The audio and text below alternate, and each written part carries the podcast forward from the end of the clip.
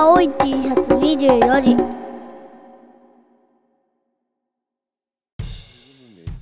大変かもしれないけれども、うん。うん、分身を一人増やすみたいなイメージ ありますなるほど。うん。なんかそういうところを楽しんでやっていけるっていうやっていくのも大事ですよね。そこをなんかこう負担に考えてしまうかもしれないなってちょっと思っちゃったんですよね。そこを楽しんでやる気持ちも大事ですね。なんか一時期ツイッターで物々交換すごい流行ってたのって今もありますか？なんか今すごい少なくなってるなって今ちょっと話聞いてて思ったんですけど。なんか夏あたりすごかったですよね。ぶやっぱり物々交換マニアの後藤さんからちょっと聞きたいですけど。物々交換は、なんか盛り上がりがあったけど、その後、まあ、一回交換すると大体ね、またやりましょうみたいな話になるんで、メッセージのやり取りになっちゃうから、多分表立っては見えなくなったんじゃないかなっては。うんあー、なるほど。そう。で、あと、その、物々交換したい人っていうのをなかなか発掘するのが難しくて。で、自分の場合だと、最近、あの、みかん欲しいなと思って、みかんとか欲しいです。交換、お米と交換しましょうって 言ってツイートして、あの、反応くれた人は大体、ツイッターはずっとやってるけど、物々交換っていうののワードを初めて見た人、うんあ、そんなことできるんだみたいな、気づいた人が、あの、声かけてくれるみたいなパターンがほとんどです。なのでみんな慣れてくると2回目以降はうちうちに、あの DM をしてるんだと思います。あいやただそれで言うと、うん果物って旬の時期ってあるじゃないですか。うんうんその時に、ー。うんうん。今現在後藤さんちみかんは渋滞しております。あの、みかん、あ違うか後藤さんちみかんそんな来てないか渋滞するっていうことがあります。あみかん、そう。あの特にトマトの人って量があるからすぐ交換してくれるんですけど、大体同じ時期に届いて、あのうん渋滞しがち。トマト3軒来たとかですね。連チャンできちゃったりとかは結構あります。渋滞起きますね。あと多分、トウモロコシとかも結構かぶりやすいんですよね。あー同じエリアとかだと、その南の方の人と北の方の人と交換しないですけど、あの例えばうんと中国地方と中部地方ぐらいだと大体かぶって送られてきちゃうことがあって、うん。でトウモロコシって旬が命だから届いたらすぐ食べたいけど、渋滞する のは割と起こりがちです。うん。そうですね。えあと履き違えてはいけないのは、えー、ぶ物々交換をしたからといって、必ずしもレビューを書くかどうかというのは別問題ですからね。うんあの、うんうんやっぱりその食べて美味しいっていう感動があったこそこそ漏れ出てくるレビューなんで、ツイートなんで、そうそうそう。だから、そこはですね、美味しいものを送ってこそというかですね、ありますね。なんか物々交換サークルみたいなんがあったら楽しそうですね。うん、今、うん。これ送りたいけど、こんなのが欲しいみたいな、あそういうグループが、グルそういうグループってある、ツイッター上でやってる感じですか？うん、ツイッツイッター上だけかな。えっ、と、自分は割と日中クラブハウスをやるんで、クラブハウスのうん。音声上っていうかですね、もうやり、本当そこでのやり取りでー始めちゃうとかですね。うんだからなんか、自分から発信すると結構捕ま、うんまあ自分自分の場合はもうこいつ物々交換するやつだって認識されちゃって あの、あんまり反応あれですけど、あ新規で方がそうやってあの物々交換したいですって言うとみんな温かい目でちょっと交換したいっていう、そういうのは駆り立てられるような気はしますね。そんな物々交換会では有名なんですね、後藤さんは。後藤さん何十件で交換してますよ。今年は結構交換しましたね。まあその同じ人と何回もっていうのもあるけど、多分150件ぐらい交換してる。すげえ。え毎日みたいな感じですね、じゃあ。結構あの夏の時期とかはあまた来たよみたいなうん、感じは。あの、物々交換でちょっとだけあるあるを言うと、あの、時期がずれてる人がいるんですよね。例えば、うんみかん農家さんはみかんの瞬間しかないんで、もう事前に、なんていうのかな、トマトとかをもらっちゃってて、で、後でみかんを送りますねっていう同時じゃないパターンですよね。うーん。おうんそれで言うと、どんどん送られてきて家族心配するとかもありますよ。借金生活です、借金。うん、まままた来てるけど大丈夫か？みたいな。これ台風来たらどうするんだろうみたいな動きありますよね。うんまあ、ありますね。まあでもそこはですね、気負わずに物々交換をするっていうのはあると思いますよ。うちみかんの時期まで交換できないなって我慢するよりも。ああと、うん、路地の方だとね、雨の被害とかで送れないってケースも結構あったりするから、その辺はお互い寛容に。まあですね、それはですね。うんうんうんうんえ、物物交換もその産直 EC サイト上で買うんですか？えっ、と、そこは、いやいや、もう、もうやりとりなだけです。あ、もう直接のやり取りで。うん。えー、だからお互い送料は自分持ちで、物はタダで交換しましょうみたいな、えー、と商品でいうと3000円ぐらいの価値になるようにして送りますとか、うんなんかそういうお互いあーそういうでやり取りがある示し合わせて、ね。はい。なるほど。それで言うとね、うんそれ。それで、それで言うと、あれなんですよ。えっ、と、食べ直は、物々交換を割と推奨してるんですよ。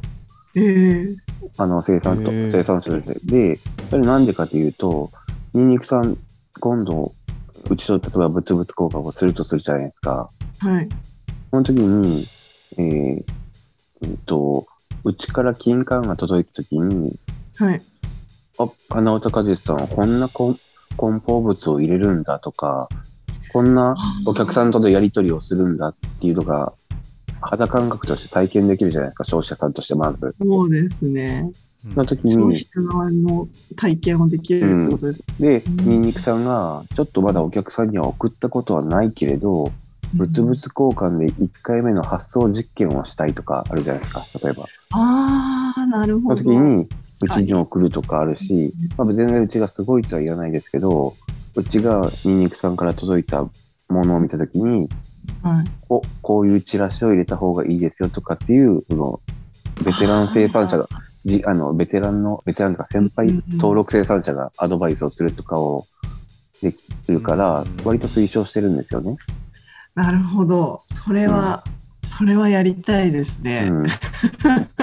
教えてほしい。と、実技みたいな感じ。さらに言うと、うんと、食べ直さんは買ってはいない、買ってないじゃないですか、結局物々交換だから、うちは。うん。その時に、えっ、と、ニンニクさんのコミュニティページっていうのがあるんですよね。それそれぞれお客さんとのやりとり掲掲示板みたいなやつがあるんですよ。うんそこに、物々交換をして、ニンニクさんの、えーにんえーニンニクが美味しかったですっていうのをうちは書けるんですよ、そこに。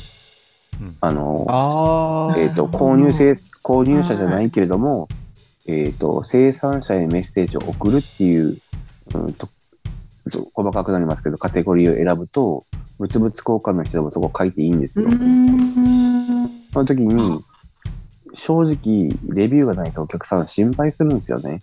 このニンニクさん80期してるけど、あそうなんですね。お客さんのレビュー1個もついてないけど、心配、心配だなっていうかわかんないけど、その時に、物々交換でも経験があれば、うちがこういう食べ方したんですよねってあると、ちょっと安心できるんですよ。というのもあって、てかうちもすごいうん。いろいろ好きだからやってますけど、さらに言うと、う花歌果実のコミュニティページがあるじゃないですか。うちうちのお客さんとのやり取り掲示板ですよね。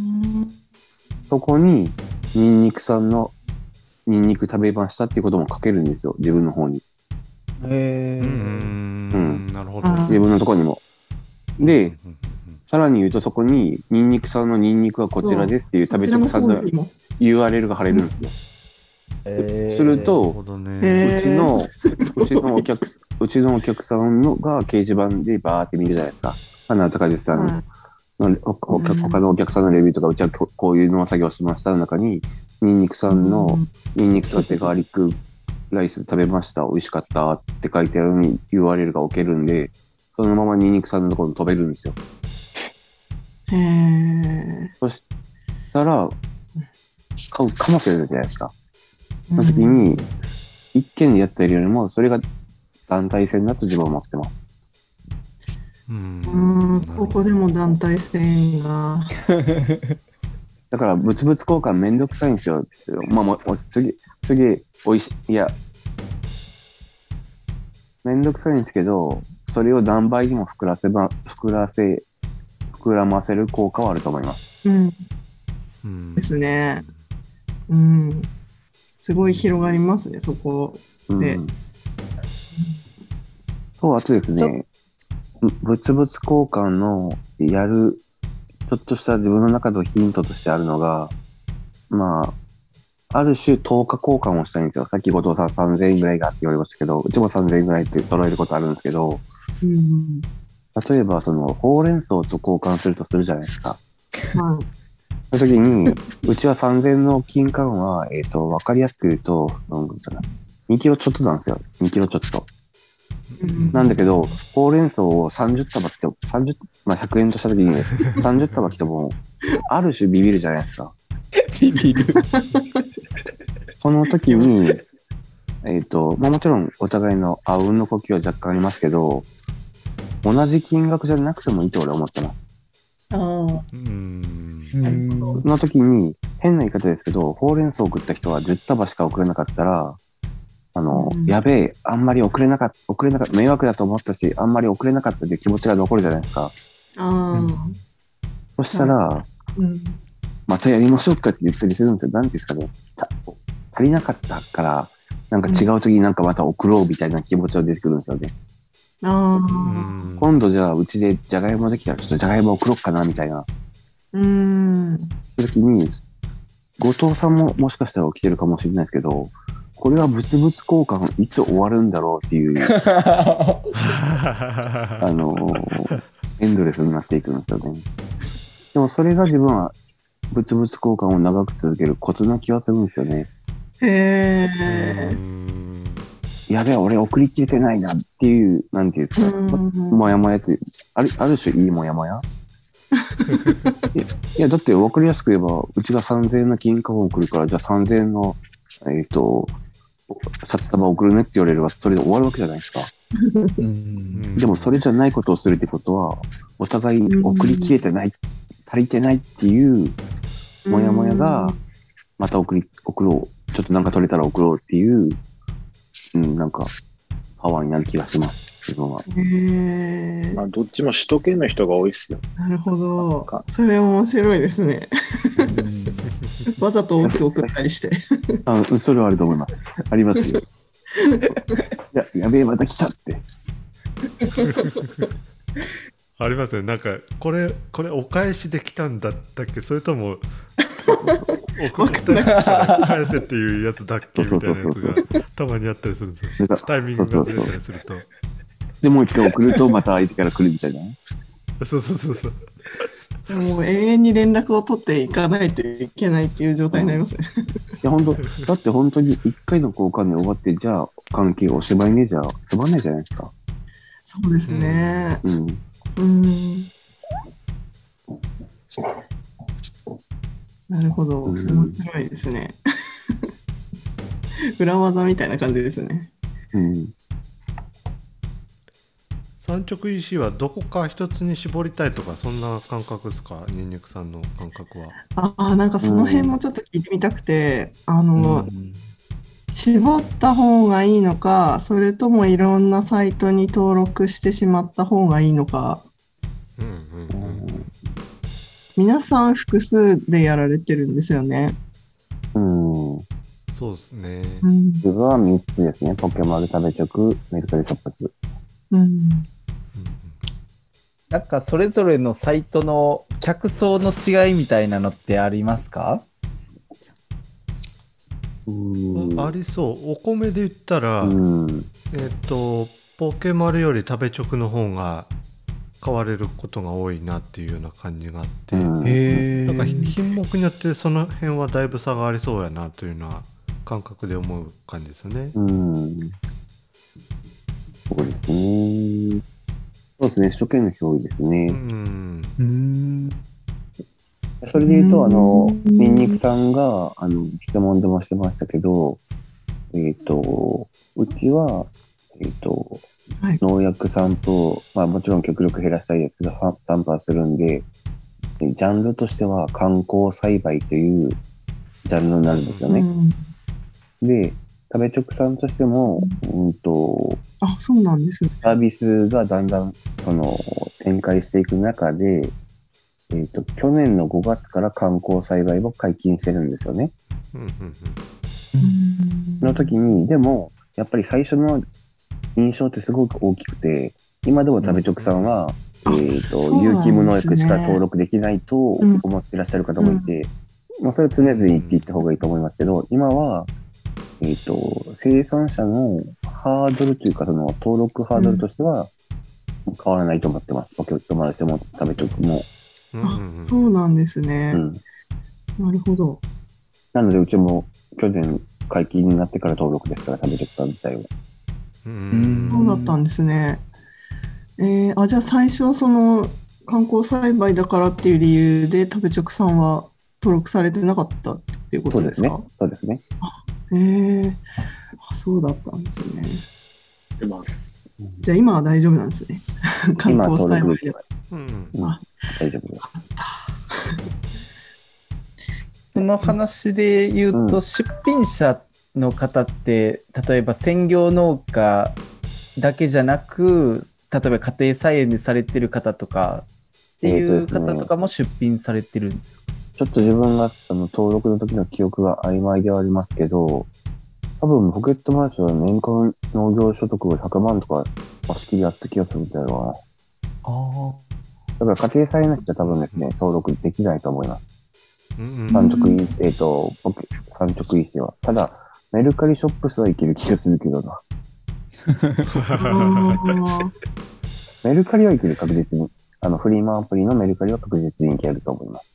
ーあ、そうなんですね。メルカリショップスは、えー個人事業主とかの登録の際、設定があったかもしれないな。うん。うんうんうんうん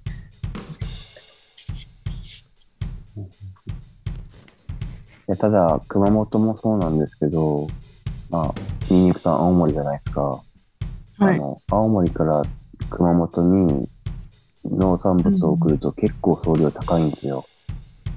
高いですよね。1000円以うん、上し1000以ますね上すると思うな。青森、熊本間だと。時にお客さん、うん、もちろん首都圏なんで、まあ青森から首都圏だと割とそれほど高くはないですけど、うん。送料、あの、遠隔地の送料をどうするか悩ましい問題もありますかうん。あれ、送料って消費者の方が負担するんですよね。どのサイトも。それで合ってますか？ほぼ合ってると思います。いろいろ。ポケットマーシェで言うと、うん仕組みをガチャガチャ使うと、こっち負担っていうのもできるんですよ。あの、あ生産者負担っていうのもできるんですよ。えー、へえあの、あ、そういうのもできるんですね。ちょっと変則ですけど、そこに限ると。うん。その産直 EC を利用されるお客さんって例えばこう地元にある直売所と違ってどういう目的で主に利用されるかとかってそんなのって分かったりしますか？近くには多分そういうのがあったらか利用しないんじゃないかなって思うんですよ、個人的には。いやそもそもすごく言いますけど、そもそもですけど、産直 EC を利用しているっていうだけで、あのーちょっと富裕層に入ってきてると思いますよ。ちょっとね、あ確実に送料が発生するっていうところがあると。そうですよね送料かかってまで購入できるっていうなかなか結構ハードル高いですよね。うん。うんもちろんそこで大量買いすることによって、うん、実質安くなってることもあるかもしれないですけども、うん。いや、本当産直 EC をすればするほど、生産者も消費者もスーパーすげえってなりますよ。あの、うん。卵1個買うのにもこれ送料かかってないんだって思いますもん。あの、うん自分が 自分がそこで買う瞬間はね、もちろんいろんな物流というものが発生してますけど、実際は。結構送料高いですもんね。ここも気になってました。それで言うと、あの、後藤さんも前お米やってましたし、うちも今金管でやってますけど、うん。メルカリショップスで、えっ、と、宅急便コンパクトっていうのがあるんですよ、箱が。うん。それだと、全国一律450円で動かせます。へえ。えーニンニクとかだと多分すごくサイズ感的にいいですよね、コンパクト。うん。ああ、そうですね。なんかコンパクトっていう感じだと入りそうな気がしますね。うんうちだと金管1.2キロ入ってますね。えー、あ、じゃあニンニクいけますね、多分。うん。うんと熊本から北海道でも450円です。えー、その一律の送料をやってるのはメルカリショップスだけなんですかね？あのさっきラクマラクマもラクマも大体一緒ですね。あ、そうな食べんですね。直とかあれ、三直伝票がコンパクトに多分対応してなくて、あの、ダメなんですよね。あーうん。なるほど。うんなんで、後藤さんもお米送りましたよね？あおこれ1キロぐらいえっと、ですかお米は2キロ入るんですよね。おお、2キロ。切って入るからね。空間。コンパクトの重さの上限が2キロ以内なので、ギリギリ。ほうほうほそうだから、2キロ送るっていうのはちょっと面白い遊びではありましたね、お米も。ただ、クールとかできないから、まあ、その、涼しい時期専用っていうか、生鮮食品だと、うんの方がいいかもしれうんうんうんうん。だなるほからそれこそ、ニンニクだったら。丸じゃなくてバラバラにしちゃえば、そうですね。バラバラで売ってる方もいますね。今時期だとうんちょうど。うん、うんなるほど。だから1キロ入るっていう、まあまあ1キロ、まあ上限2キロって言ってますけど、それが例えば500グラムでもいいんですよ。うん。あの、袋にバラバラのやつを入れて、入れて、う隙間を干渉剤の新聞とかで埋めとけば、うん。全然それでもいけるし、多分お住まいのとこ、うんニンニクのブランド産地だから、多分都内の人だったらすぐ買うと思うんですよ。ね。ね、青森、青森、ね、青森ニンニクが青森ニンニクで、しかもね、あ青森の一番生産量多いとこですもんね。お住まいのところ。うんあ一番あ一番じゃないですかね。一番。一番ではないんですよね。あそうなんだ確か。大丈夫です。うん。なんか十和田市だったかな。あじゃあとな隣なんですか青森の十和田だと。隣ですね。はい。うんでも、そうなんここれってですね、なんかむ、うんなんか難しいラインになってきますけど、ニンニクで有名なとかはいける気がするんだよな。まあ多分、大型の消費者は青森ニンニクでだいぶ紐づいてると思うんで、うん、うん、うん。いや、本当あ、本当本本当ですか？え、当。うんめっちゃ嬉しいです。うん特に都内の人とかで料理好きな人だったら、ニンニクは青森、わかんないけど、うんニンニクは青森って結構印象は強いんじゃないですかね。ブランドニンニクっていう位置づけで。うん。うん。えいや、今日ニンニクの話を何人かに聞いたんですけど、あのー、、嬉しい。もちろん中国産、中国産が悪いというわけではもちろんないところで言うと、うんただ、中国産のニンニクは、あの、何ですかね、変数？なんだっけな。ポロポロ取れるのがめっちゃ多いって言ってたんですよ。あなんで、国こうん、国産だと、まあ、6個か7個とか、うん、そうですね。うん、なんで、すごいうん。いいねってそこは言ってましたね。あ料理に使いやすいですよね、大きい本が。うん。ニンニクさんのミヤムーさんって方知ってます？うん出ますね。はい。男の人でしょ？そうそう、あの、まあ、なんか最近方向性がいろいろあれですけど、あの、か 結構ニンニク売ってますよね。個人で。出ますね。うーん。売られてますね。うん、あのなんかこの産直 EC を気になり始めた時にやっぱりミヤムーさんのところをチェックしました。多分、一番ベンチマークしやすい方だから、なんかそういう似たような感じでやってる人のとりあえず徹底的にパクって始めるのが一番うん。間違いないと。えあーやっぱあのど同一商品というか同一作物を売ってる人のところに飛んでって調べるっていうのはやってらっしゃるんですか？皆さん。自分は割と比較、うん値段とかもくあの見比べてやってたりしましたね。うん。最初で始め、あの出品し始めた時は。あうん。あそうなんですね。だから各送料入れて負けない値段にする。で、自分の場合だとうん。九州が産地なので、九州から東京だと中1日かかっちゃうんで、自分はそれより、うん。あのーすぐにお、ね、中1日が翌日に発送の翌日に届けられるんで、鮮度はうちの方が上ですよみたいな前にうん。言い回しをしてみたりだとか、同じ値段だったら早く届いた方がいいじゃんみたいな、あの結構値段にうん。皆さん細かくチェックされてると思うので、そういうところを合わせて、あこうん。そんなに味違わないだろうから、う栃木県から送られている方が早く届くならそっちの方がいいっていう人もいるだろうからとか、いろいろ想定して価格は決めてます。うん。うえん。ーなんかよく直売所だったら価格競争が勃発してるケースよくあるんですけど、ん産直 EC ではどうですか？なんか最低価格みたいなのとかって決まってたりないんですよ。いや、最低価格は決まってないね。さ下がってる感じはありますより。あそうなんのうん、コロナ禍で登録生産者が増えることによって、そういうことが起き始めてる気もするし、うん気もするし、もし、えっと、なんていうのかな。結構な人数が増えてきたんで、まあ、浮気する人もいますよね。みかん10回同じ人から買うよりも、うん他のところちょっと買ってみようかなとか思うじゃないですか、やっぱり。うんうんそういうのも起きてますよね、実際。えなんかその産直で売るにはやっぱり露出がししないともう売れないので、露出を上げる方法で生産者が自分でやれるってなると、その値段下げるぐらいしかないんですよね。その広告ね、広告を打てるとかそういうのがないので、だから値段下げがち。うん。えーでも値段下げたら苦しいですよね。その辺が難しいですね。いやうんうん、なので、値段下げるしかないっていう選択はで、きればね。うんやっぱりさっきで言ったところの個人戦の戦いなんですよね。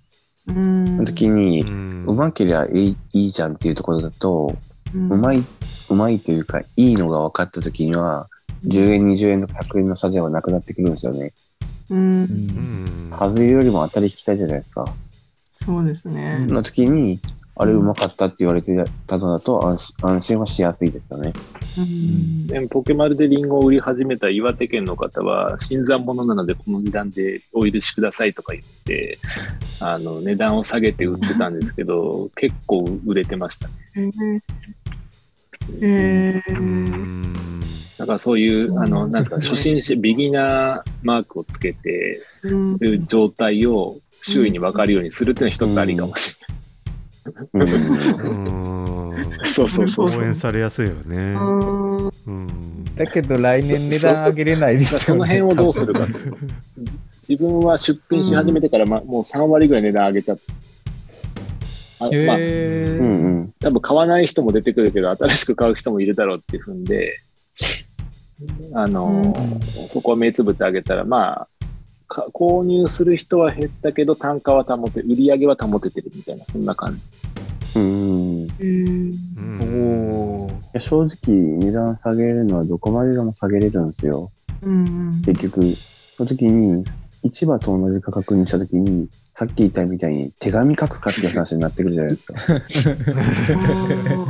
なんで、もちろん手紙にいくらって書けてるわけじゃないですけど、金額自体を。やっぱり、ある程度の単価としては動かしたいですよね。うんうんということはあのその市場に出す金額よりは高く設定してるってことなんですね。間違いなく高いと思うんですよ。うんもちろん、もちろん変な言い方ですけど、ぼったくるっていうか、そういうわけじゃ全くなくてですよ。うんうんうん。なるほど。あその金額の話で言うとあの各サイトで何パーセントかずつ手数料違うじゃないですか。うんその手数料もああの上乗せしてるんですかね。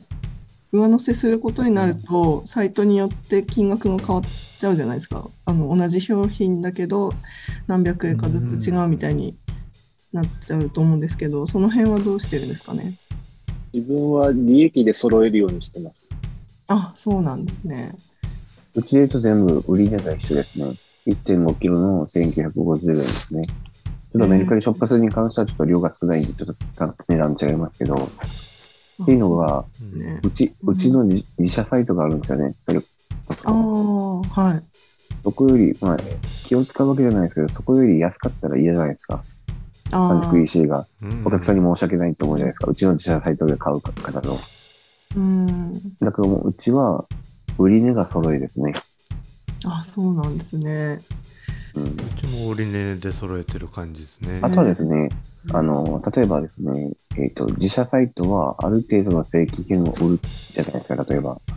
その時に、えー、産直 EC では、例えば、うんと、と、うんと、なんていうのかな。規格外が出たら価格は下げるとかはありますよ。あ商品のジャンルを変えるってことですよね。うんうんうんああ、そっか。